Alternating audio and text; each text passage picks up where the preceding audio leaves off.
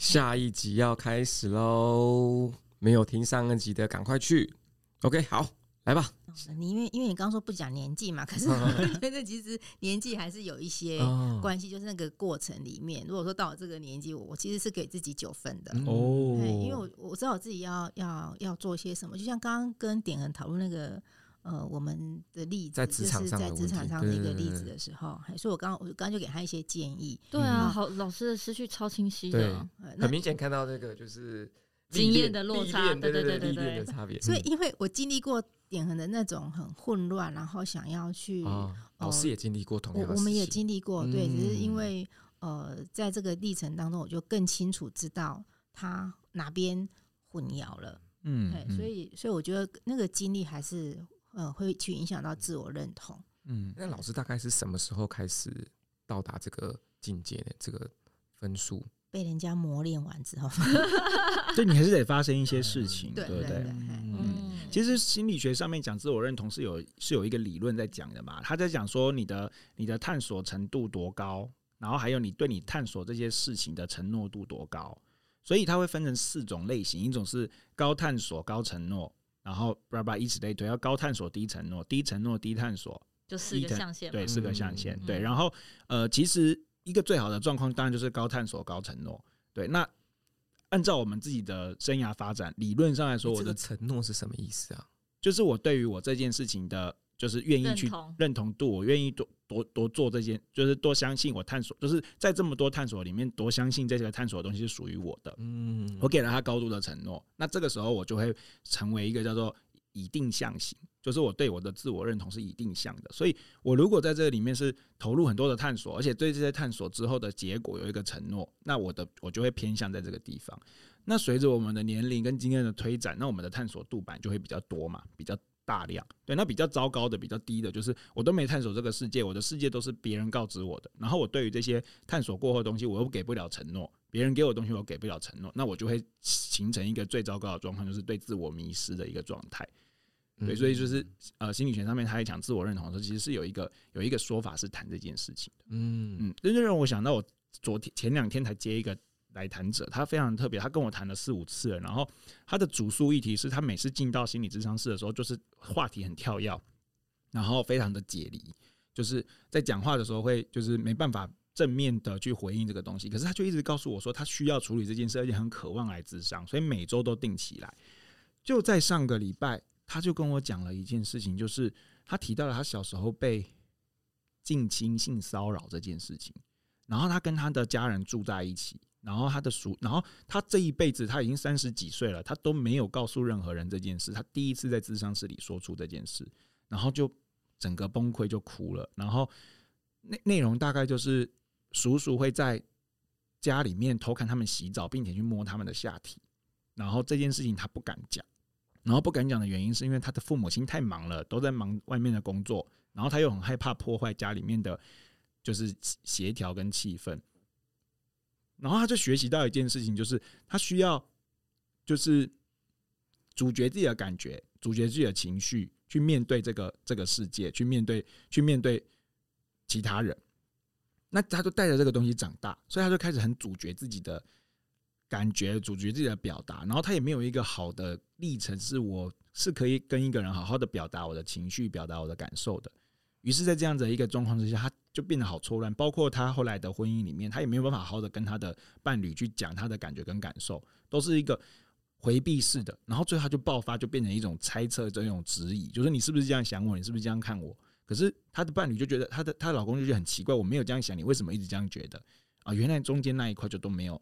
都都没有去去讨论，去没有去表达，所以对他来说，他在他的那个自我认同的形成过程当中，就是他就没有经验到这一块，是我可以好好的把我自己表达出来的。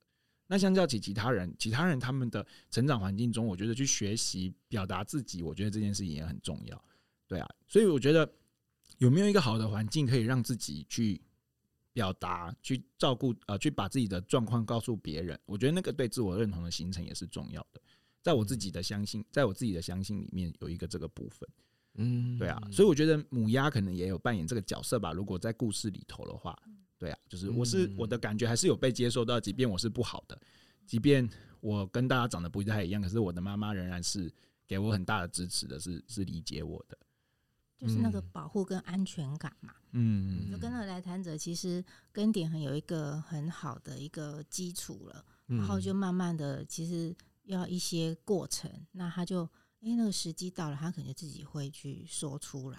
嗯，好，然后我觉得那也是其实点恒的那个努力，然后让那个来谈者愿意去讲这些讲这些事情，所以我觉得那个都都是需要一些铺陈跟过程跟跟经历的。嗯嗯，而且我觉得对他来说，他可能也可以在第一次体验到，就是哦，原来是可以好好的谈这件事情的，然后我的情绪是可以被理解跟被接纳的，我不用随随便便就带过。但不见得那个人一定是我，他可能对他旁边的人一直认为旁边的人没办法，所以后来我就开始鼓励他去跟他身旁的人先去表达他的感觉跟感受，因为他旁边的人是可以接这些东西的，特别是她老公，她老公对她非常好，嗯嗯。但其实智商师跟智商所，其实在这个角度上也会起蛮大的种作用的，因为其实家庭不一定大家都可以让你表达，甚至大家不一定听得懂，所以。其实找专业人士协助也是很重要。嗯，对啊。我想到那个祠堂就是智商所，啊看到那个探索自己这样子。哦，看到。那叔公呢？你对你刚刚提出自我认同的形成的时候，你自己怎么看你自己的自我认同形成？嗯，我我觉得我蛮早就形成了。嗯，我蛮早就形成，因为我蛮早就蛮忤逆别人给我的东西的。然后反而是先忤逆过后之后，中间有一段开始接受，然后接受之后才发现自己好像跟自己不太一样。就是一开始是蛮有自己想法，都做自己的事情，到中后段发现我一直这样子的话，可能就不被社会认可，那我可能必须要做一些顺应社会的事情。OK，比如说念书或是干嘛，然后开始做之后呢，我才发现不是特别舒服。然后最后可能经过一些，一起经历过一些事件之后，才从中间。找到一个平衡，就是我要怎么平衡自己跟平衡对外的形象，然后这样子比较舒服之后走到现在。如果说都说分数的话，我觉得应该七分吧，应该是七分，但是没有办法像黄老师这么高，可能要再多一些历练才能可能走到那个。嗯，因为我对我自己还是有些迷惘，现在，所以我觉得大概七分，因为至少状态是舒服的。嗯，那我有个问题，因为这样听下来，自我认同其实。呃，周遭环境给你的回馈也是蛮重要的。嗯，那像对于我女儿亮亮的认同啊，我我就是在教养的过程当中，我就一直在想说，就是要给多少？对对，怕给太 多又让她太满，怕给不够又让他没有安全感。对，就是我最举最直接的例子，喔、对啊，我举最直接，他做对一件事情，我到底应不应该夸奖他？我怕夸奖他，他又会太自傲。嗯，对，那将来如果遇到挫折，他可能会很难接受。可是你不夸奖他，又感觉他没有办法获得正面的回馈。对对对对对。嗯哇，好难啊，怎么办，老师？怎么办呢？当然是肯定的啊，因为才几岁就直接给，就给他满满的肯定下去。哦，对，我会觉得，因为通常把他捧上天了，对对呀，捧上天呢，这样好吗？会不会变成公主病啊？呃，以你的教养方式，应该不会吧？但我都富养了呢，因为呃，我觉得。当你肯定，呃，肯定跟富养跟捧上天其实是不太一样的东西，嗯、因为你肯定是要让他知道自己的能力跟功能，然后建立他的一个自信心，嗯，哦，然后甚至是给他保护跟安全感，嗯，然后因为呃，尤其是在家庭里面，家庭应该是第一个功能就是保护啊，对。那如果我从家庭开始受到的就是挫折，那那其实是。很不 OK 的啊，嗯，哎，那所以那挫折怎么建立？其实是你就知道，呃，在外面遇到事情，让他愿意回来跟你讲，讨论、那个挫折才是重要的。对，哎，所以反而是呃，我觉得在家庭里面应该是要开启可以一个对话的空间。那不论是好是坏，孩子都愿意回来跟我们分享。哎、哦，那你回来分是分享，不是要去被评价。嗯。哎，就是常常家庭里面可能会遇到让孩子有挫折，就是比较不好的挫折，是你太过度去评价孩子的一些行为。嗯嗯，哎，就像那个作弊的事情，如果是一直是被处在一个评价的位置的话，不是去了解你为什么要作弊。嗯，那那那是很不一样的一个对话的空间。嗯，那当然，呃，作弊是错的啦。对对，但是呃，在告诉他对或错之前，其实是应该先理解他到底呃为什么要做这件事情，是想做还是不得不做。嗯，哎。不太一样，嗯，对。有时候我是，我只是因为别人都会作弊，啊，我没经历过，我来，我来，我来刺激看看，就是那个刺激是什么？也也有也有这样的孩子啊，不得不做，伴会被排挤。对，也有可能就是群体，我觉得很很多那个经历是这个样子。嗯，然后我觉得挫折其实不用刻意去制造，哎，哦，因为一定会碰到，一定会碰到。你你去学校的时候，他一定会遇到一个跟我们不一样，甚至是被指，嗯，你骂他也是挫折啊。哎、欸，那那那比较刻意知道是说，呃，如果我做错一件事情被妈妈骂了，那那个也是挫折，嗯，那但是骂完之后，通常我们就会跟孩子再去说明为什么，好，那那个就是一个对话的空间，嗯，哎，我我觉得，而且要依各种不同的年龄去做调整，就对，去做很多事事情，嗯，对。我我记得我上次有讲过，我女儿藏那个那个钥匙的，对，在他的车子里面，对，两岁然后都不讲，然后你那时候根本没有办法用语言跟他沟通，只好用肢体哦，甚至会来打，我没有打他，律师在这里，对对对，我我记得那时候我就是就是默默的就就是收下，然后也没有那个打他骂他，然后我就是那时候知道说这个孩子的个性本质是。比较呃忤逆，呃不说话的，就是有一些是不说的，所以我那时候花了很多力气，是让他愿意在外面。那可不可以，可不可以这样？就是就是那个，就是小朋友就是。就是你如果是再不说话的话，我爸爸就不能用语言跟你沟通了，爸爸要用其他方式沟通。你你你生孩子的时候跟我讲一下，我再帮你上课。强制亲子教育，爸爸沟通方式很多，你不讲话，那你在暗示我，他就听不懂了。我们下了节目，这只写一个那个有有法律效益的，就是等他小孩懂事的时候，我先教他打家暴专线。OK，好可怕。对啊，就是就是教养，像像像刚才叔公在分享，就是他因为怕家里担心，所以他受伤就不让家里知道。嗯、这个我也是很怕，我跟小孩之间会有这样的隔阂，所以嗯，就会我觉得那个拿捏，在我现在真是一个要很很要学习的地方，就是我要跟他讲说，你受伤我会难过，那我责备是因为我舍不得你难过。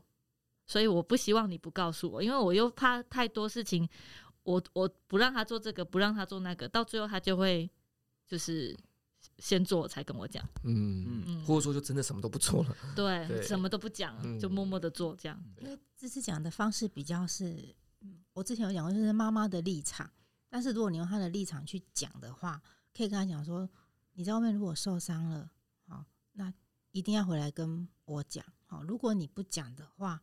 我知道你是呃怕我担心，但是你知道吗？如果你不讲，我事后知道的话，我会觉得我这个妈妈做的没有很好。这样算不算情绪勒索？不算，不算，不算，不算。我还没讲完。这样之后，但是我知道你不是那个，你没有要我让我呃，就是你不是这个意思。好，所以这这样的一个状况，事实上就是说是呃，我们两个需要。共同的一个坦白，所以外面任何好的事情、不好的事情都回来可以跟妈妈讲。嗯，嘿，因为这跟情绪勒索不一样。情绪勒索就是你要为我的情绪负责，但是我没有要你负责，我是要让你知道说这样子也许是一个互动的一个方式。嗯，对对对，因为我我大概有跟我女儿讲过类似的话，就是你外面怎么样了，然后她就是呃，你要你要回来跟我讲，然后回来跟我分享。对啊，你跟我讲，我才能办法找黑道处理。对，可是我觉得这真的话要讲完整。像我妈以前很常跟我讲说，你什么事都一定要讲，妈妈不会生气。我一讲就生气了，我一讲就生气。有时候我会先讲，哎妈，你真的是先不要生气，就是你你跟我说，就是只要诚实，一切好谈。那我要诚实了。然后我妈就开始哇，妈妈不会生气，比较像情绪勒索。可是她讲，可是我妈这样跟我讲的，她说你。就老实跟我讲，什么事情都老实讲，然后妈妈不会生气。他经常跟我讲的，那我觉得你被骗了几次之后，就是大概两到三次。我觉得可是没办法，这个还是要用，因为有时候事情也是需要，就比如说东西需要他签，考试卷需要他签，你还是得要有个告知。对。所以叔公就学会受伤回来自己先处理啊。对啊，可可以有一些自己处理不来，比如说要家长签名。就一定要面临，就是一对啊！我之前有一次，我觉得我妈我说联络部走那么久没去？我说现在已经没有联络部。你还好聪明，我觉得好聪明。坏小孩，坏小孩。然后我就完了。就对，这多小，好难哦！你很小的时候就，你国中会跟妈妈讲说现在没有联络簿，没有你都不知道东西，你都不你那个时代的东西。可是我我我听叔公在讲，会觉得其实家里面给你一个还蛮稳定的环境，算是，算是，虽然就是会用肢体表达，但是还是稳定，对，还算是稳定。对，因为没有百分之百的会完美的家庭嘛，只是说我们真的也会在家里面遇到一些挫折，没有错，就像叔公 在家遇到挫折，可是好挫折哦，这个挫折让他发展出还不错的那个社会事业，对。对，可是你看，我在听叔公讲，我觉得他对家是没有怨也没有恨的。嗯嗯，对，我我觉得他对妈妈的评价非常高。对，不是我太大爱了，这个自我认同有点过头了，太高了，一到十分二十。我我觉得你在倒影当中看到不是天鹅，是神仙。对对对。嗯，哦，我不，我觉得不只是那个，就是。呃，刚刚黄黄老师提的这些方法，我自己在包括学心理智商的过程当中，还有现在跟呃我自己的督督导的学生讨论的时候，我们都会常常想一件事情，就是嗯，你我觉得你想要去跟这些人说话的时候，说你想说的事情的时候，你就在问问看，就是这些话跟你自己讲的时候，你能不能接受？我觉得这也是一个很好的。很好的一个方法，可是我每次跟我妈讲话，我都觉得我讲那些话我可以接受，然后但她都不接受，为什么？我其实我妈要去智商，我想想看哦，有没有可能就是你内心就是想到的东西比你说出来的还要再复杂更多？嗯，就是没有诶，就是我们说出来话的时候，有的时候就是因为我们内在有时候有些情感跟情绪，它其实是。都在的，可是我讲的时候，可能就只单，我可能就只单纯讲了这件事情而已。嗯，对。然后这件事情传出来，他当然会生气，他不知道背后发生什么事情，这样子。所以我应该就假说我考不好，我应该讲说背后其实我没有念书。可以 这么老实坦白，对对对。可是为什么没有念书？我觉得那更深层后面那个可以再跟妈妈。因为我想要出去玩，然后妈妈就生气了。那我觉得妈妈现在就要，所以所以如果你收到的讯息是说，妈妈我。爸，呃，爸爸，我现在要出去玩，我不想念书，因为出去玩比较好玩。然后你讲这种话，然后 对对，然后你自己感受到，你会觉得，你会觉得 OK，我我会觉得 OK 啊，你自己觉得，然后你妈妈不 OK，我妈不 OK 啊，那这方法对叔公没有用哎，就是你知道我女儿跟你讲，我 OK，那你就去玩啊，啊，考不好，那我会说，那你考不好会难过，会。哦，那你那你下次就知道啦。所以我常会说，我可以忍受孩子考那种不及格零分回来。对，我觉得这是比较好的方法。嗯，就是好坏大家自己承担。因为像比如我妈，她就会给我先就就你要考好嘛。那他他他就不问我说你会不会接，你会不会不能接受，你会不会难过？因为妈妈就不能接受了。而且我一定也会跟他说不会。我不管你接不接受，我不能接受。对对对，就妈妈对小孩是有个要求在的。我不能接受。这个刚刚那句很经典。我管你接不接受，我就不能接受。我我事实上我也不能接受，可是我要忍住放心里。我就是说，我要我应该说好了，我用赌博来，我我赌的比你大，就是我赌后面的输赢，我不看前面的小赢。嗯就是我这时候告诉你读书，那你你就是你乖乖拿一百分回来，那但是但是你不高兴，然后你是为了你觉得是为了我而赌，那一百分是小赢，就是现在赢而已。然后让你考一次零分，跟下一次你有念书，你考了八十分回来，哎呀。我还有投资方面有八十分。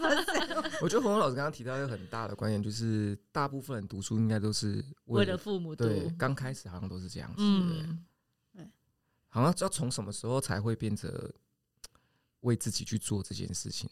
我觉得是从读书里面找到乐趣，哎，才会为了为了自己读。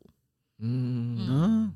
这是读课外课外书还是课内书？课内书好难找到兴趣哎。不一定哎，我我觉得我的那个转变是我们我念小学的时候，老师非常偏心功课好的人，甚至老师他自己在课后有在自己家里补开补习，所以有没有去他那边上补习班的老师会不一样的对待。嗯，所以我在呃小学高年级的时候，那时候是觉得很不平衡，但是上国中之后。因为老师还呃，我觉得那老师蛮特别，给我一个很大的启发，就是他对大家都一样，不管你是成绩好或成绩不好。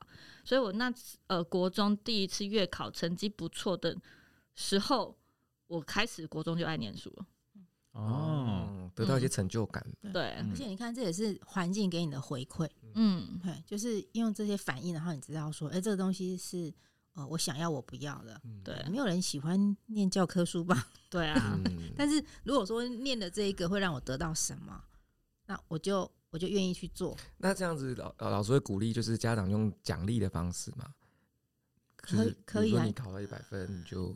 但是就是我觉得，哦、呃。这样会不会太功利了？就要要看每个孩子的个性。啊、我刚刚讲说，就是刚刚这丑小孩有个本质的问题嘛，就是他自己本身的特质是什么？你要顺着这个孩子的特质去处理。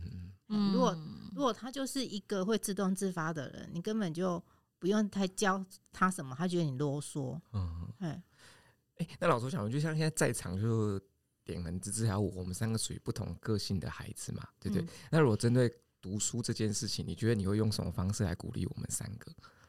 我会把你放生。你把我放生？可是我觉得这是对的，对我觉得这是对，应该要把我放生。嗯，然后就是我会给他奖品。嗯，对，就是他他那个这是奖品，然后这个就磨人精的小孩无无无小孩无东西，就是他自己会追求。没有没有，我觉得他需要很大的关注哎。他需要很多就是夸奖，跟他去谈夸奖没有用。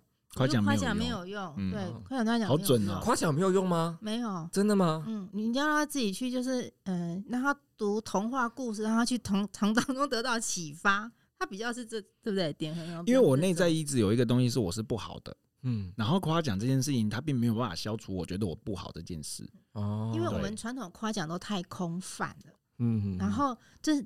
纵使是具体的夸奖，我觉得对点恒来讲也不一定是那么的具体，那还不如给他一个像譬如说丑小鸭的故事，然后什么的故事，可是他会看不下去啊？不会吧？啊，不会啊！你，我觉得我自己是这样的，就是我我夸奖我会自己夸奖自己，我会用开玩笑的方式。可是别人如果真的夸奖我的时候，我会觉得我自己没有这么好。嗯，然后我觉得在那个过程当中，因就是我是我。哎，又变成焦点了。就我觉得我自己会是一个情绪很多的人，然后我觉得我我会一直需要被照顾那个情绪，所以我的父母亲就很知道。比如说，我记得我小时候第一次像芝芝那样得到好的成绩的时候，我隔天就开始做梦，梦到我再也考不过去那么好的分数，然后我就去跟我爸爸妈妈讲这件事，然后我爸爸妈妈就觉得非常意外跟惊讶。可是他们就是他们对待我的方式就是去听我。发生了什么事情？嗯，对他们也没有告诉他，不会啊，你很棒啊，就是这种这种话对我那个时候来说其实没有太大的意义，就是就是因为我是很焦虑与紧张于这件事情上面的。哎、欸，那如果说其实我们四个如果是一个家庭，那其实还蛮好过的。就是老师是我妈妈，其实还蛮好顾的，就就不用管我嘛，就只要在这对付点恒就好，就不用管我，我要给芝芝钱，然后全心关全心那个保护点恒。可是妈妈，我会对于你们两个我有愧疚感。那可是我还好，我们不会觉得。对我们还好，那就还好。那如果说芝芝对妈妈就是一直宽偏关爱点了，你会有不舒服吗？如果说我们是一家人的话，特别关会不会有一点？还是还好，妈妈要给你钱。对，妈妈会给我钱。可是我觉得这真的跟天生个性有关呢、欸。我从小就好焦虑，然后好好好多情绪哦，我觉得这好麻烦。因为如果我知道我的手足他就是有特别这样的需要，妈妈去照顾他，我 OK 啊。哦，因为你也不希望手足来烦你。对，没有那么奇怪的手足。但是我突然想说，三个做来做团体心理治疗，会长很不一样，对不对？对对对对。对。团体心理治疗的话，那叔公就会是一直想要飞到的团体成员啊。那没关系啊。然后芝芝就会是表现很好，没关系啊。然后我就会一直就是你这一次是我表现不好，没有，就是你想做你自己的事情，然后我就会一直想要就是引引起就是带领者的注意。可是他们两个有一个很大的特质是，他们两个很照顾人呢。嗯，对不对？然后我们俩很照顾人吗？是啊，我们只是不不太照顾点很多。我我觉得这句话就是这句话就是照顾。对对，嗯，对。可是点恒说很难过，我觉得你我我其实常常在听节目的时候就发现你们三个呃，其实。某个就是默契很好，就像就像刚刚讲，就是说，哎、欸，你觉得，呃，那个你就不照顾他，然后点说好难过，好，也许难过一下下，可是我我刚为什么说，呃，你事实上是在照顾他，因为我觉得。呃，像刚刚点恒说的，太多的夸赞跟肯定对你来讲你也消化不了。嗯，然后这比较像是你刚才讲幽默的方式。嗯嗯，嘿，我我觉得是啊。对，你们你们三个有有这样的一个默契存在，这样。因为他们真的称赞我的时候，我就会说没有没有，我没有，我不是。然后然后叔公就会跳出来骂人。所以我说我们三个如果排一个就是长幼序的话，应该点恒的个性是会比较像是需要被宠爱的弟弟，会不会？应该是吧，腰子，腰子，因为对我觉得点的性格就很很很适合当腰子，他就是有记，很适合那个 猪腰子，对，因为我觉得那个芝芝会比较像大姐，嗯。嗯，然后真的就是通常叛逆那个就是老二嘛，对对对，对也我也觉得老二都会比较不一样，对对，真的吗？嗯，可能这三个人的情况下吧。对，就是我我们有一个学派在讲那个出生序嘛，嗯，哦，就是最最早开始是有讲阿德勒 阿阿德勒开始讲这样子，然后后来就是一个学者波恩就又把它再再讲得更更清楚一点这样子，嗯，但是出生序没有绝对，因为出生序讲的其实是每个人的心理状态的出生序哦，不是实际上的、嗯、哦。嘿嘿，所以大家有些有些误解，以为说我真的排老几老几就怎样，不是，这是。而且跟你的当时的家庭背景跟环境有关系，嗯，所以你可能你可能实际排序是老二，可是你心理位置是老大，对，因为老二无啊老大无作为。那我我觉得这个。这个观念应该要在就以前过往的宗族制度就应该要普及了，就大家都呼长子，我觉得我才是长子，我觉得我心里排序我是长子。其实有啊，所以才会打仗啊，所以才会有那个小时候他们那种嫡就是嫡嫡系之争啊。对对对对对。其实那出生序在就是像比如说回到故事里面，就是在鸭子之就不适用，因为太就是有点多，要看谁先破口吧。因为他是我排在第十二。他有几颗鸭蛋啊？我我不知道，有有应该没有详细这件事情吧？对，他就是最他就是老妖嘛。嗯，对对对，就不是真，因为作者可能也没想到读者会发现这个问题，讨论鸭子出生序这样。我记得有一个理论是说，好像排一二三四，然后第五个会变成一还是第四个？就是呃，有一个有一个理论，对，就是说一二三，然后就一二三，就是。呃，第四个会是老大的那个样子。嗯，有一个理论是在讲这个啊。那、嗯、但是，呃，我我觉得理论归理论，然后实际的东西其实，呃，他探讨就是说，哎、欸，那个排序，呃，心理排序的那个排序是对于人的一个心理的影响是什么？嗯、所以我觉得那个顺序不重要。嗯嗯。所以有可能同时两个的心理排序都是老大嘛？有可能啊。嗯嗯。就是那个可能当时的环境或者是照顾等等，比如说有一种状况是他生了两个，可是两个人的岁数差很多，所以他第二个他会更他也会有一种老大感受出来。嗯，对，嗯，那丑小鸭他的心理排序应该就是老幺了吧？比较像是领养的小孩，对啊，我觉得比较像是领养的小孩，他比较像是那个外系统，从外面抱回来，婴儿时期被抱回来，所以他家就没有办法进入家里的排序吗？因为他有，他也很积极的在寻求大家的认同。嗯嗯，这个通常我们就不会用这种，就不会用家庭排序来来解释这样子。嗯哦，他会有他自己发展出来的心理位置。所以，就如果说今天丑小鸭来智商，就是说那我觉得在家里的排序，你们就会说你不属于这个家，你不要去想这个问题。没有，就是有点像回到我们之前提过的，就是他 太直接了。就是我觉得，因为那个的那个那个时空被呃那个那个空间跟真正物理上面的差异，会导致他需要讨论的议题跟。我跟你有血缘关系的排序不一样，他可能要讨论的会是，你觉得如果他是你的亲生妈妈的话，他应该怎么对你？就是回到我们上一集讨论的那个，就是他的认同的东西会会长得不同向度，因为他可能会有很多想象，对于这个父母亲或对这个家庭很多想象，因为这不是我真正的就是血脉家庭，我是被领养进来的。那他认知的这个东西，他先他得先处理这一块，处理完之后，他会长长自己的自我认同出来。嗯嗯。所以其实像我们自己来谈者里面，有些他确实也是受领养被领养的小孩，那他他处理的向度就是另外一个向度。嗯嗯嗯。好，然后我我最后一个好奇啊，我们把这个问题问问大家，就是像丑小鸭他自己最后他找到了他自己的群体啊，那如果你就是我觉得我。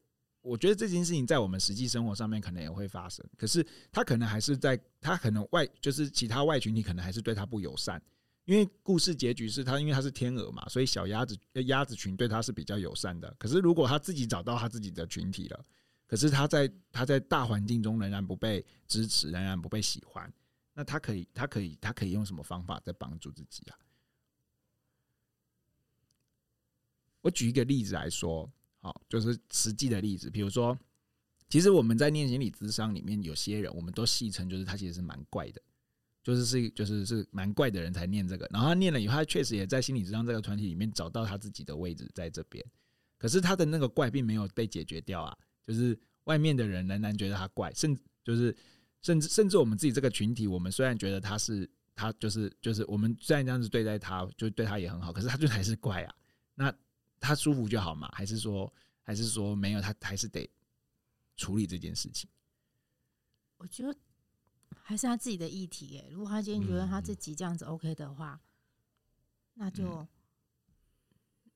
就这样吧。那就这样了，对啊，嗯、就跟就是我刚刚讲，穿着运动服去参加时尚 party，嗯，那就这样子吧，嗯、自己舒服，自己舒服就好了。嗯，阿瑞如果觉得不舒服，那就只好去。那个找其他穿运动服的人一起，嗯，可是他还是过得很辛苦，怎么办？那就要来自杀，就是就是他自己认同很好，可是你就会知道，你你就会看他过得很辛苦。自己认同很好的会过很辛苦吗？都好像不会的，但是他自我认同感还不够，旁边的人觉得他很辛苦，这样不行。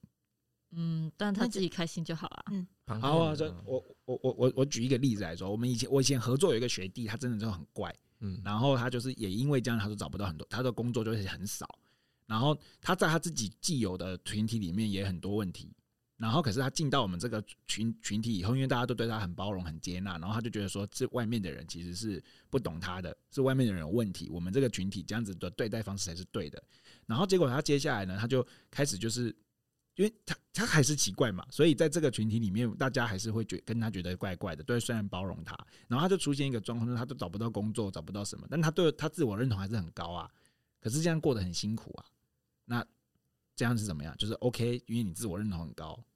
他对于找不到工作这件事情，他感到困扰吗？不舒服？会啊，他会啊，他会说，他是他就说啊，最近就是工作少啊，找不到啊，没有，就是就是过得很辛苦啊，很难过啊，这样子，类似这样子。嗯，可是感觉他他遇到这个状况，他就得会，就是他一开始在各个那个可能团体间游移的时候，他可能有些时候很舒服，有些时候又不舒服。那他舒服的时候，他那时候可能自我认同感就高，然后现在他遇到新的状况，他产生新的迷惘，那他可能在这过程中，他又得要去调整自己，或者是说，我就创业嘛，我干嘛，我就不要做这这份工作，就是调整环境。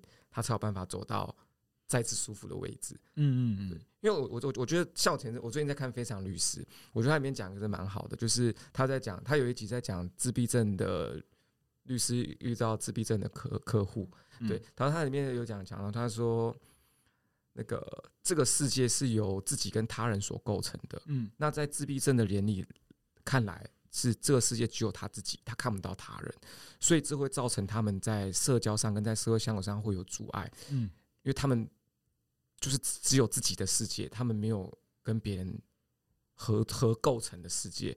对，所以他们自己其实不会觉得不舒服，然后但是很多不舒服都是来自于他人恶意的对待他们。嗯，这时候他才会产生不舒服。哦，对，所以他在自己的过程中，他其实是。满意自己的状态的，他投入在可能金鱼啊，或是或是海苔饭卷之类的，他都是快乐的，嗯，对。但是只有他别人要求他要去顺应社会的时候，他才不舒服，嗯，对。那如果说回到刚刚的话题的话，就可能就是他如果也想要融入这个社会，然后发现融不入，那他本来就得要改变。但是如果说他今天本来就没有想要融入融入社会，那别人要求他强制融入社会，那可能别人需要。不要这么强烈的干涉到他人，是是是，所以还是回回到我自己对我自己的认同有多高，我愿意做多少自己相信的事情，还有回应该回去自己想要什么，过什么样的生活，嗯嗯嗯，对不对？我们要顺应着社会。对，一个因为讲的一个是功能的，就是自己本身 能力的一个问题嘛，然后一个就是呃跟他人互动的部分的时候，他人的接纳程度的问题，是是，因为我刚刚其实。刚刚鼎恒讲的时候，我也是想到那个自闭，就是风比较自闭思考的一个人，通常会有这样的一个问题。他不是不能够知道自己，只是说在跟我们的所谓的一一般的一个社会标准互动的时候，感受到的是一个排斥感啊，或者是说诶强硬的时候，那他自己怎么去呃跟这样的一个环境去做一个。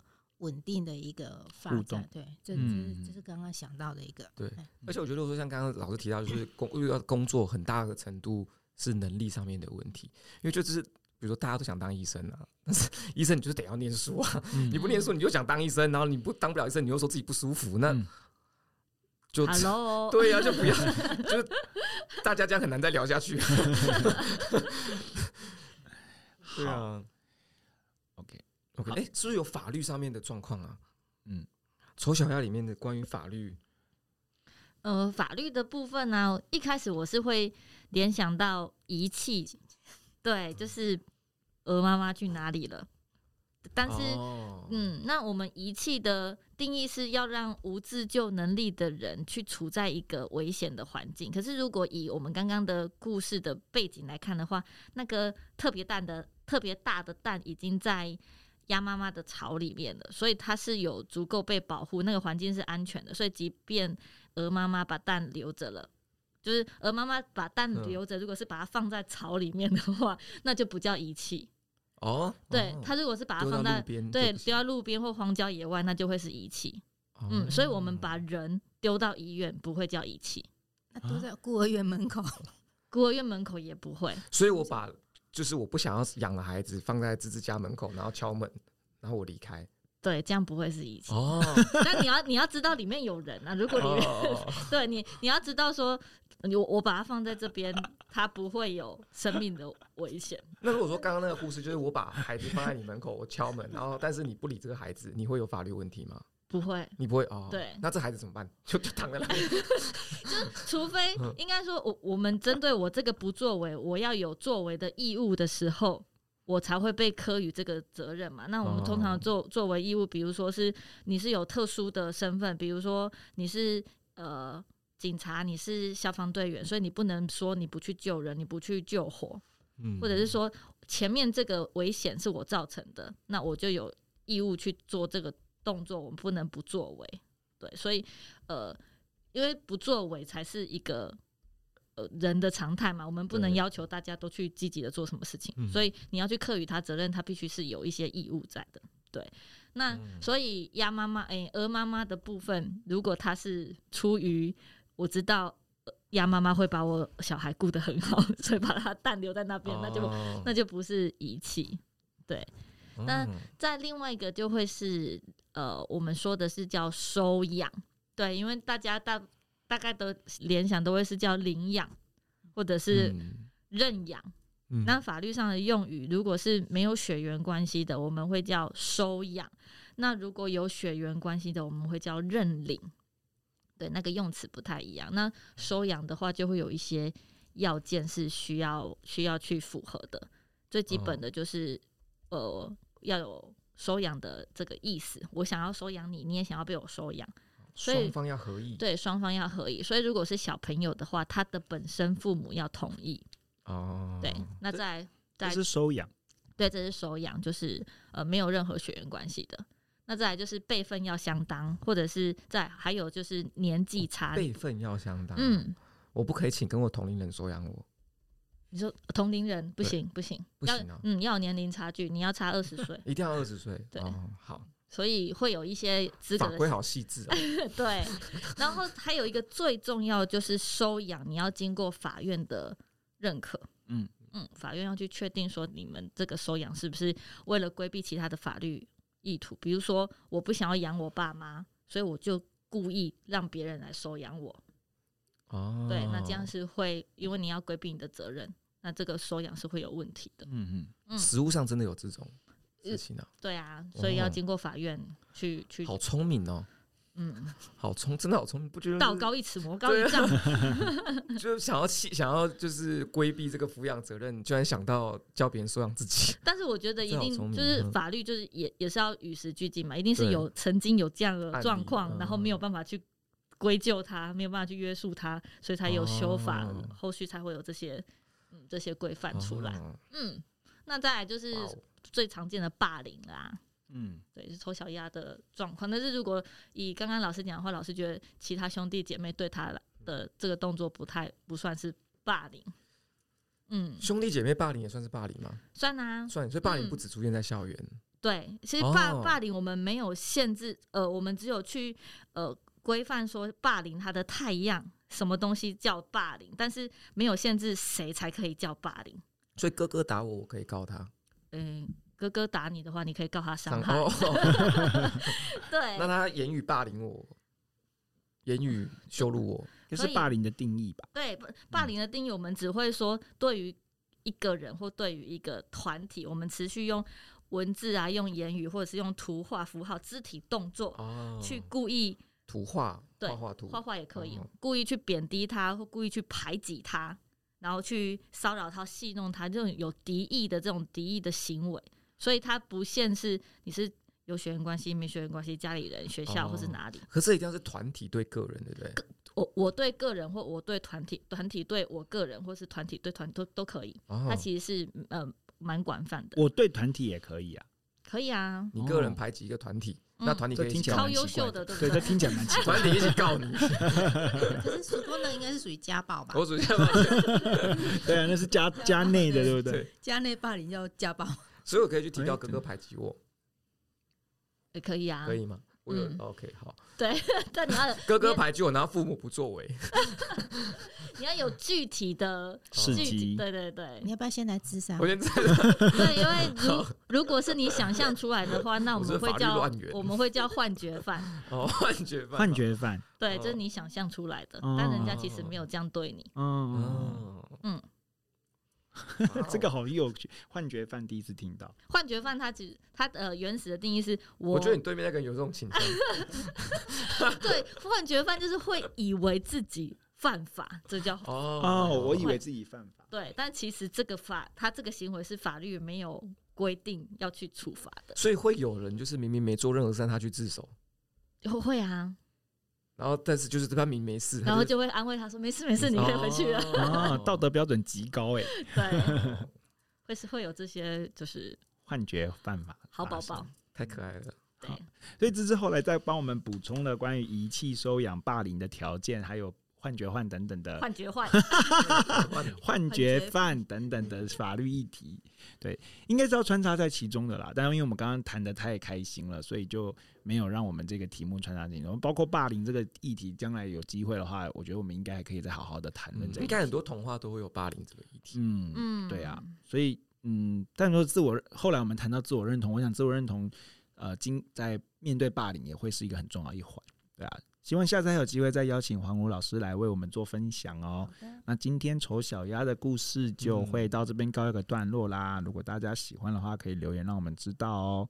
我们下次见，拜拜。谢谢老师，谢谢老师，拜拜，拜拜。